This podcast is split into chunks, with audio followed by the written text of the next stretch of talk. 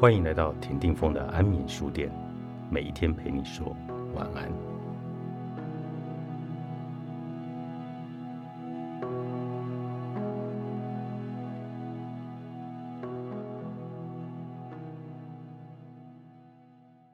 大家好，嗯，听到这个声音，大家可能会觉得奇怪，今天的开场怎么不是峰哥开始说安眠书店的片头？那我很荣幸，然后也很紧张，坐在这个位置上面。今天换我当主持人，因为据峰哥说，今天是第三百六十五集，安眠书店今天来到了第三百六十五集。说实话，我觉得这是一件，嗯，对我来说啦，以我认识的峰哥，我觉得是一个蛮难得的记录。那为什么这么说呢？等一等的聊天里面，可能大家也可以稍微就是体会一下，为什么我会一开始的时候会有这样子的揣测。但我们今天要回到峰哥身上，就是要先请峰哥来讲一讲。我相信应该很多人都会问他说，当时为什么想要做安眠书店？然后做安眠书店的目的是为了什么？然后选择的又是书的这个类型。那现在先来请峰哥聊一聊，当初为什么要做安眠书店？我觉得现代的人就是你要看书的时间越来越少哦，可能因为工作很忙碌，因为家庭的关系，其实没有太多的时间看书。那我就想到，我在我比较年轻的时候，我很多的知识不是来自于学校给我的教育。而是来自于我自己的阅读。那我自己的阅读呢，会从很多不同的作者身上看到他们所写下来的这些字字句句的智慧。那它会成为我一个很好的可以往前进的一个力量，不管是生活或者在职场上。那我自己其实是透过阅读得到很多的智慧。所以呢，我就在想说，那有没有可能我可以一天，然后来读一本书，来带让大家在睡觉前。你可以读到一些这个作者直接来告诉你的一些话，就是在这本书里面的一个重点，而不是透过我来分析这本书，然后再重新去诠释。那一开始我觉得对我来讲其实还蛮大压力的，就是一天要念一本书这件事情本身，有些时候你会觉得好像好像很容易，好像比一般的那种访问还容易。等到我开始做的时候，才发现它其实好困难。它的困难就是。你必须要很专注的去看这一本书，然后你要用你自己的语言的诠释的方式去把它读出来。那你知道那个那个过程呢？有些时候有些字字句句其实跟我们并并不常用，对，因为每一个作者的语法不同，所以并不常用。所以所以你要很专心。所以在那个短短的十几分钟里面的录音，我觉得其实是比较累的。反而不太像说，哎，我们可以现在讲很轻松的聊天，对。嗯，刚刚开头的时候没有稍微提到一下，就是我是牛奶。那为什么我的声音可能偶尔大家在安眠书店里面会听到？那个要讲一个故事的缘起，就是刚刚峰哥有在说，他觉得呃会做安眠书店有一个很大的原因，是因为透过书跟阅读。他在这个世界里面找到了一个改变自己的方法。那这也回到，就是峰哥其实本身也是一个作者的身份。那我认识峰哥呢，其实是在他的第一本书，也就是当时要出版《风和日丽》。那如果知道当时峰哥要出《风和日丽》这一本书的过程的朋友，可能就听过，嗯，当时这一本书出版之前的一些故事。那回到我跟峰哥认识的过程里面，说实话，其实，在出版第一本书的时候，我跟峰哥的交集还有聊天的频率比较少。对，因为那时候我扮演的角色比较是，就是嗯，把峰哥介绍给出版社，然后至于出版社中间的编辑跟制作过程，我基本上是没有什么参与的。嗯嗯，所以如果呃今天。来录这一个节目之前呢，我就开始回想，在认识峰哥的那一本书里面，如果翻开《风和日丽》重新再去看，然后用安眠书店的角色去看这一本书的话，说实在，虽然它是摄影集，可能峰哥当时在做安眠书店的时候，也不会想到要去挑这本书对来录。可是我觉得从影像里面其实是可以看到另外一种生命的故事跟生命的支持。那要回到最原点，我也想要请峰哥聊一聊，就是当时为什么想要出《风和日丽》这一本书。我当时其实就在想说，如果人生可以去创造你的第二高峰的时候，那个会是什么？就是我在过去二十多年花了很长的时间去完成一个做音乐的梦想。所以呢，我在二十四岁的时候成立自己的音乐公司，然后一直到我认识你的时候，出版了这第一本书。然后那个时候我还在音乐公司，只是那个时候我同在想说。我有没有可能可以透过自己的某一种技术跟能力？可那些东西都是我以前不知道的。我不知道我自己可以拥有文字的能力或者摄影的能力。我是那个时候拿起了相机，全台湾到处走、到处跑、到处拍。那在拍照的过程中，透过那个观景窗在看这个世界的时候，我突然觉得很踏实。那个踏实跟我在做音乐的感觉又完全不一样。就是我会懂得怎么去跟自己对话，比如说很多人就说，你到底怎么做到跟你自己内心对话这一件事？我想应该是从这个时候开始培养出来的一种能力。那如果没有透过摄影，基本上我还是不懂得怎么去跟自己对话。所以当时呢，我在拍这些照片的同时，按下快门同时，我心里就出现很多跟这个我看到的影像可以呼应的文字。那这个想法，我就赶快把它写下来，跟这个照片呢形成一种一个风景。所以这个风景它可能不是一个影像的风景，它还必须要有这个文字，它才能形成一个人生对自己人生 review 的一个一个概念。对，那我刚才先我已经好久没有拿到这本书，我重新又把它翻开，然后自己又突然有好多的那个画面跟感触。我在想，包括我现在都未必写得出来。我在八年前写的这些文字，比如说里面其中有一段没有尽头的足迹，在你心里聚集成型的印记，除非你用双手抹去，让尘土飞扬。然后我就在想，当时的我为什么写的这个字句？我到底在想什么？你知道，就是一个很简单的文字，跟一个很简单的照片，可是那个是我自己的故事。然后这个东西变得让我的生命很鲜活的去出现，然后让我开始有一些记忆。那我觉得那个就是文字的力量跟影像的力量，所以我很感谢哦，就是牛奶姐给我一个机会，让我有一个自己的一个作品，然后可以去来看待自己不一样的人生。嗯，我觉得，嗯，出版社的编辑或者是所有的工作者。其实，至于作者，我们大概就比较像是一个协助的角色，嗯，因为我们其实一直在帮助作者从写作的这一条路跟这个过程里面，可以帮他们挖掘出更多的能力跟经验，是可以分享，并且让读者可以从这个过程里面得到一些帮助。我觉得，就像峰哥在《风和日丽》的作者序里面曾经提过。他说：“呃，三月时，我将一张照片、一段话上传到脸书后，涌进许多朋友留言，谢谢我。这张照片、这段话让他低潮的心情瞬间找到开朗的答案。我才明白自己有这个能力，可以去让别人在低潮、沮丧的时候得到抚慰的力量。于是我决定要一直拍下去、写下去。嗯，对。”一直写下去哦，峰哥，我已经写了很多本了。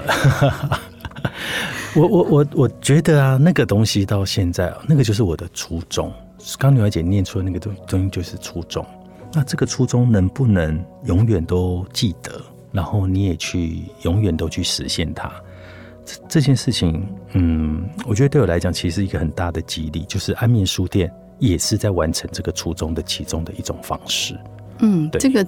这个其实也是我想要跟峰哥表达的，就是我这几天把《风和日丽》拿出来重新看的时候，我觉得这一段文字里面可以表达出峰哥在呃《风和日丽》出版之后这一路走来，其中有一个很大的比例，其实一直在做同样的事情。对，就是你透过不同的工具、不同的方式，但是你的目的是希望给予。就是对于你目前的生活有任何的疑问或有任何的困难的这一群朋友们，能够有不同的方式去找到一个呃，可以帮助你度过那一段时间的方法。那包括安眠书店这一件事情，其实也是，或者是包括峰哥呃，在这段时间里面也曾经有出过《风和日丽二》，然后也陆陆续续有出过其他的书，然后再加上其实也做了一些课程，然后也去学校扮演了老师。对。然后现在投身在呃电商的这个行业里面，我觉得如果跳开来看的话，其实他的初衷应该都是相同的。是，嗯，我都希望能够去分享我自己生命的一些经验，去跟大家去做分享。然后这个分享呢，对大家来讲，它可以是一种提醒，或者是帮助，或者它可以落实到生活中，变成很实际的一个运用。比如说我们在去年。呃，牛小姐帮我做了一本风书史。那这本风书史呢，其实当时为什么会想要做一个书史的书？其实也是因为我们看到了，其实有很多呃，怎么样去改变这个地球的环境保护这样的一个议题，不断不断的被提出来。那我们也看到这个地球的环境不断不断在恶化。那最有效的方法，我去做了很多的研究。其实最有效的方法，其实可以从吃素开始去做这件事。可是对一般人来讲，吃素是一个很宗教的哦，尤其台湾人会觉得哦，它是很宗教的，是很遥远的，可能是很年纪大的，那他天生就会产生一种排斥感。可是我自己吃素吃了二十年，那我也经历过那个过程哦，就是大家所想象的那样的被制约的一个过程。到现在这几年呢，因为因为大家用环保的关系，因为能够爱护动物的生命的关系，很多年轻人开始也来。加入这个行列，那我就在想，这个可能是一个最好的机会。呃，这个机会呢，它其实是一种不只是生命的教育，它更是一个地球环境的教育。那我们怎么去落实在实践中，而不是去说教，不是让人家觉得它是很困难的？所以呢，我就做了一个《风书史》这本书，让大家去知道，说我可以去到哪些地方，去享受到跟我现在的生活。一样，我不会造成我的压力或者痛苦。我可以去，呃，在饮食生活中做某一种程度上的改变，而对自己的身体、对这个环境有一点点的贡献。那所以呢，我们才一起做了《风书史》这本书。那我觉得很有意思，就是牛奶姐讲，就是每做一本书或做一件事情的时候，他必须带着某一种意义去做，而不是说，哎，它很好玩，所以我就去做了它。对，那这个意义呢，就是能够去影响到更多的人，去往更好的人生或更好的生活方式去前进。好，如果是这样子，大家有没有发现一个，在这个访谈的过程当中，你有没有发现，其实峰哥一路走来一直在更换自己的角色？对，然后从呃音乐人走到作者、摄影师啊，摄影。跟呃，现在在录制安眠书店。那我一开头的时候说，我其实不太敢相信峰哥可以录完三百六十五集。有一个很大的问题是我常常接到峰哥的电话，或者是嗯看到脸书上讯息，都是嗯每隔一阵子峰哥好像就要换一个角色，每隔一阵子他好像就要换一个角色。所以那时候他跟我说他要录呃三百六十五天，用一个。每天陪伴的概念，把安眠书店录完这件事情的时候，我其实心里面有一个 OS，就是这件事真的能够完成吗？所以今天坐在这里，我其实也很想问峰哥，你中间没有想过要放弃吗？有，因为有真的很难呢，哎，很累，而且你想想看，我们每天我们还是要工作，我们还有很多事情要处理，所以有些时候都会想说啊，我要不要就放弃好了？其实我有过这样的念头，但是呢。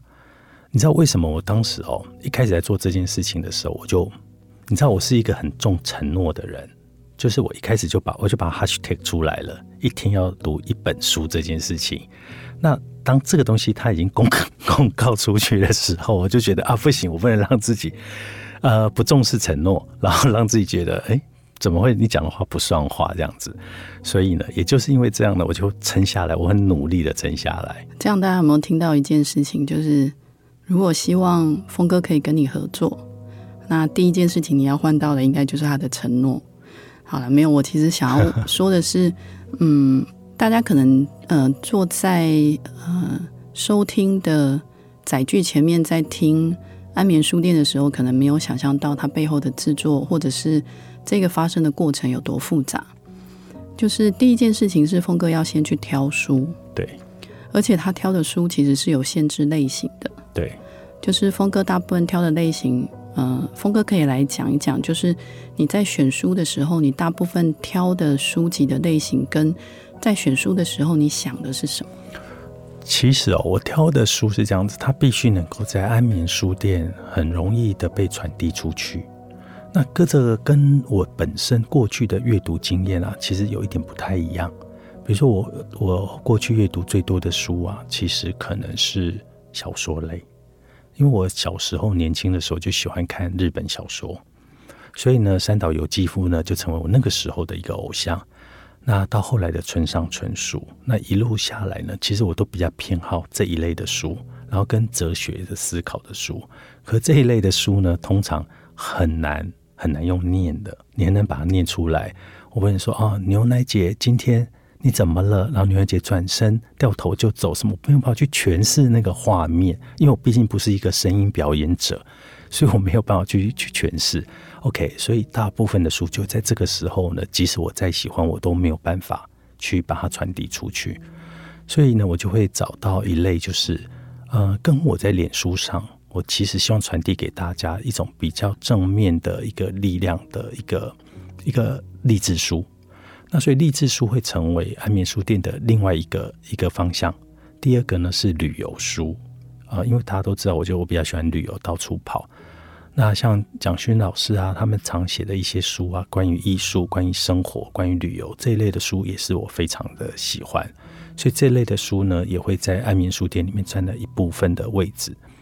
那再来就是投资工具的书，那投资工具的书是我比较少接触的，可是同时我在看，然后在读，在念的过程中，我觉得对我自己来讲也是一种吸收，所以我常会觉得，哦，因三百六十五集过了之后，就觉得说，其实我是最大的受益者，因为我很很少有机会，不是很少，几乎根本就不可能有机会在一年内接触到这么多的书，嗯。刚刚说的挑书，其实只是在入自然免书店的第一个动作。对。那第二个动作是峰哥要读完那一本书。读书。然后读书的过程当中，要帮大家挑出想要念给大家听的句子。对。那峰哥，你怎么在你原本就已经工作很忙的状况之下，再挤出这些时间，然后把书看完？所以大家听安眠书店，可是呢，我却是看书来安眠。对，我就每一天都要看书来安眠。我觉得那对我来讲其实还蛮大的一个压力的。然后六日呢，大家可以出去玩，我还是要继续看书。然后呢，再从这个书里面去 highlight 一些我觉得是重点，可以读出来给大家听的。然后这个重点有些时候它又不是一个完整的 part，它有些时候是要用跳的，因为它完整的 part 的呈现，第一个它可能有时候时间太长，有时候呢它没有办法。在这么短的时间内去把它讲清楚，所以呢，我变成要画重点。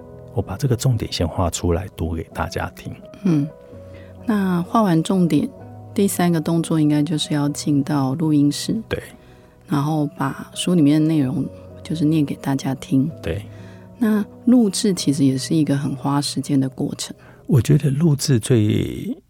我我觉得我要先感谢我的制作人啦，这种他其实也花了很多的时间，然后再帮我做一些后置，然后再做一些后面的数据分析，然后呢跟录音师我们副歌，然后一起来沟通，对，才能让我们的录音非常的顺利。那但是呢，录音的时候啊，你知道，其实我会每一次录音前一晚，我都觉得啊，明天又要录音了，怎么办？你知道那个怎么办？就是你知道读书的那个压力好累哦。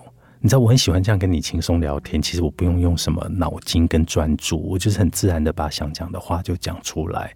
可是读书啊，一字一句的那个情绪、那个断句、那个表达，我要很专心，那个专心是百分之一百的，所以那个对我来讲其实是最辛苦的。嗯，而且如果听长期有在收听暗面书店的朋友，应该会发现。其实要录音的当下，峰哥应该是要清空所有的情绪，对。然后你只做就是跟书里面的文字对话，对。然后才能够把呃内容用嗯、最简单的方式，然后透过声音传达给大家。是在这个过程录制的过程完全不能分心。你知道，我只要脑袋闪过一点别的念头，惨了，我就不知道怎么念下去了，就不知道从哪里再开始了，那个情绪就断掉了。而且那个断掉不是不是因为发生什么事，只是我脑袋的一个起心动念而过的念头而已。我觉得这个事情还蛮神奇的，就是啊，为什么一个念头而已，我就突然那个情绪断了，或者怎么继续念下去的那个那个断句我我找不到了。你知道，我突然就念到一半卡住了。对，这个是我常常有时候会发生的事情，所以必须要很专注。可是那个专注完之后，比如说我录完音之后，我都会觉得好累哦，因为你知道那个三个小时的那个专注，其实是非常会让人觉得还是一种能量的消耗。嗯，其实如果呃大家了解到呃刚刚说到的这几个动作，真的试着自己去做做看，其实会发现真的需要耗掉蛮多的时间跟精力。对。我也可以分享，就是其实有中间有几集，我有来参加呃峰哥的安眠书店。我必须说，那几集对我来说压力也很大，因为我以往如果是因为工作，我阅读的习惯比较简单，我大概就是翻过，然后大概知道这本书的重点是什么就好了。可是当要来录安眠书店，要跟峰哥去说明这一本书的内容。我必须要先把书里面的内容读完，然后用自己的经验去结合书里面的内容，对，然后再抽出一些重点是想要跟大家做分享的。是，那试过这个过程，其实就可以理解，那个其实是一个嗯，透过阅读重新去整理你的逻辑跟思绪的方式。虽然当时在做的时候，心里面也会就是。有一些 OS 会出现说：“哎，要不是因为峰哥要我来录安眠书店，我应该也不会花这个时间乖乖坐在办公室，然后非常努力用心的把那一本书一字一一句的读完之后，再做出重点。可是我必须说，就像峰哥一开始讲的，当你真的很努力跟很用心的听完呃峰哥录制的这些安眠书店的节目之后。”你其实也会发现，你的呃，在这些内容的过程当中，有一些文字跟句子，其实会在你需要的时候跳出来，对，然后陪伴你，或者是告诉你说，在那个当下，你其实是有另外一种可以作为选择的方式。是我们自己在生活中，我们跟人的相处啊，跟的应对，其实有些时候你会有不同的思维。我在过去我没有读过那么多。那么多励志心灵的书，然后被我其实也被很多作者启发到，比如说，哎，我在面对我一个同事的时候，然后我可能刚开始会觉得说，哎呀，你怎么会怎么会讲一遍、两遍、三遍、十遍了？那你还是依然顾我？你可能会开始会生气，那个是很自然的一个反射动作。那但是呢，我后来在看了这些书的时候，才发现说，哦，对，其实我们没办法改变别人。那为什么我们不改变自己哦？去呃看待他在处理这件事情的观点，或者说他的性格的优点，我们换一个方式来去看待，也许你跟这个人的关系，或你看待这件事情的关系，其实他会有所改变。对，那这个其实很有意思，是我自己在这个过程里面，我自己也在训练。那他的确也在我的生活当中出现，然后呢，我也去做了调整。然后我发现，他的确让我受益良多，所以我觉得安眠书店某某一种时候，你可以把它当做是一种启发。那这个启发呢，都是来自不同的作者他们的经验。对，那我觉得他可以在你很受苦的时候，或者你挫折的时候，或者你很失败的时候，或者你很生气的时候，你可以得到某一种安抚的力量的一种启发吧。嗯。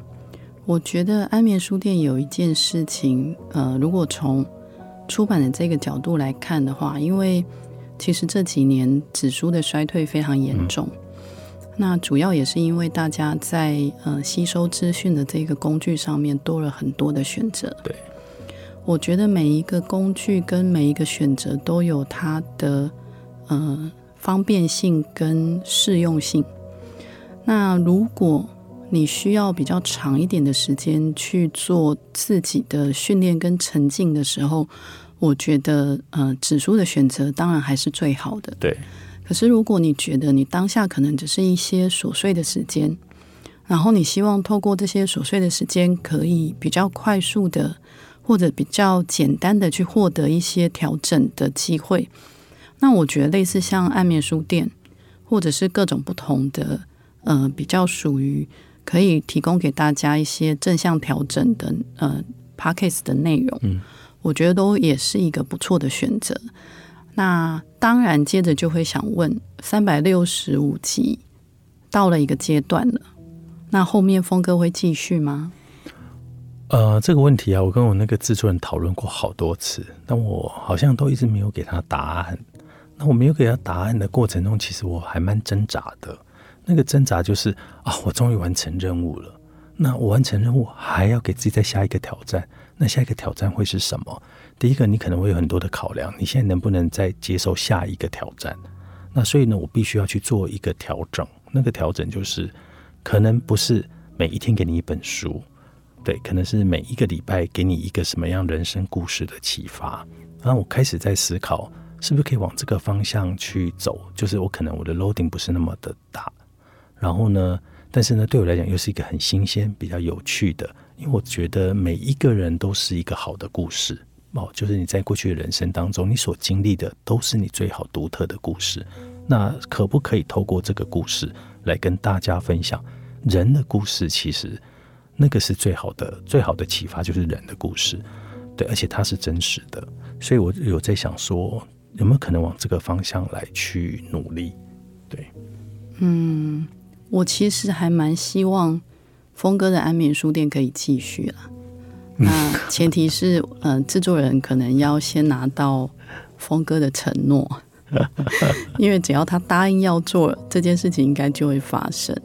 那不管峰哥是不是改变形式，我必须说，安眠书店可能在某一些呃朋友的心里面，它已经成为一个固定式的。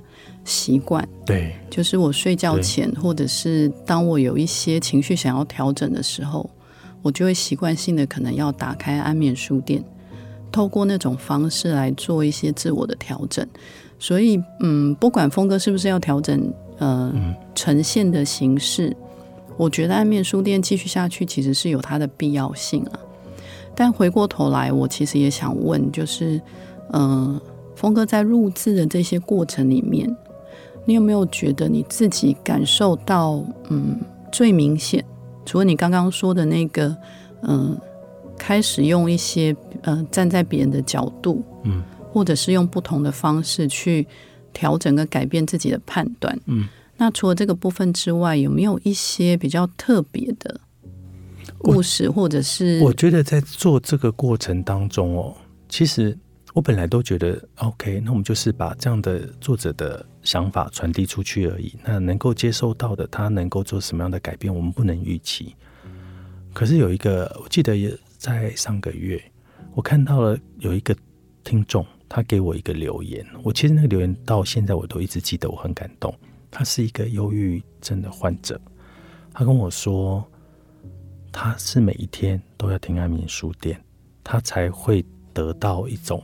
救赎的力量，那这件事情让我觉得哇，我我没有想到说我们可以去帮助到一个忧郁患者，哦，让他可以安心的睡觉这一件事情。所以他当他给我一个这样讯息的时候，我突然那天我记得我也跟我主任讲说，哎，你看你看这个讯息，我觉得好有力量哦，我自己很感动。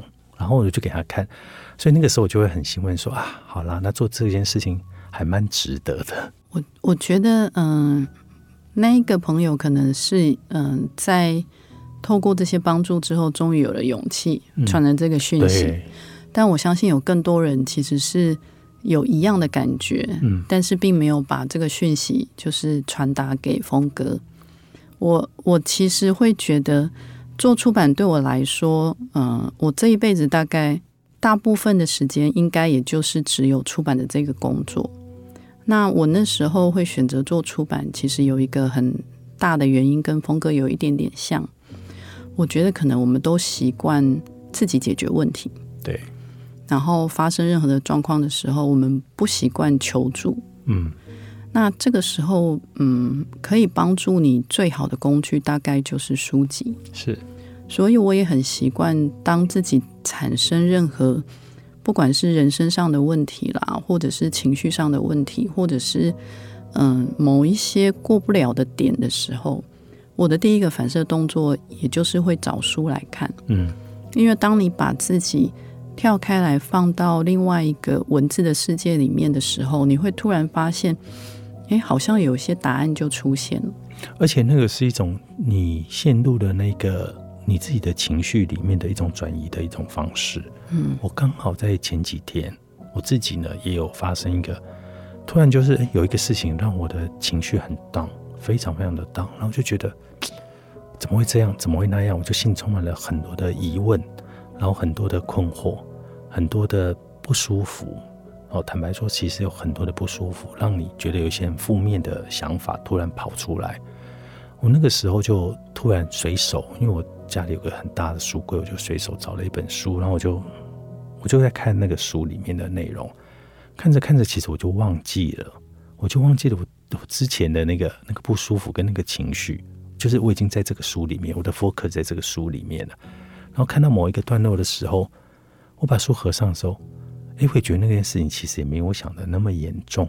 哦，自己为什么会因为一个小小的事情就让自己的情绪掉到一个谷底？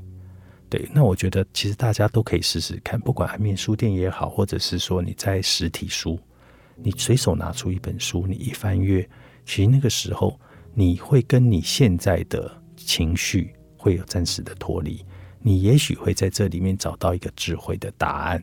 那我觉得大家真的可以可以试试看，我觉得阅读会给人带来力量。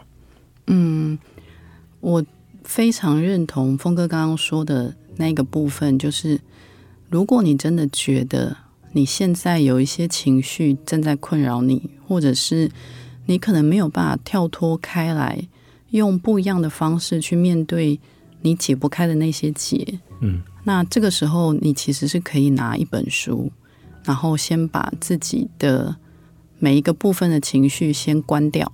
是，然后让自己先跟那本书独处，是然后透过书里面的文字，其实你会找到另外一种可能性去面对，嗯、之后接下来你要发生跟解决的问题。那在最后，我也有一个非常就是呃好奇的部分。峰哥入了三百六十五集的安眠书店，在最后的这一刻，你的心情是什么？我的心情啊，嗯，我有一种很平静的感觉，其实很很平静。哪一种平静？就是那种啊，它结束了，OK，好，那我们下一步要怎么做？然后呢，其实你不会不是兴奋，但也不是焦虑，就会觉得说，OK，它是一个据点，可这个据点它可以继续下去啊，它也可以成为真正的据点。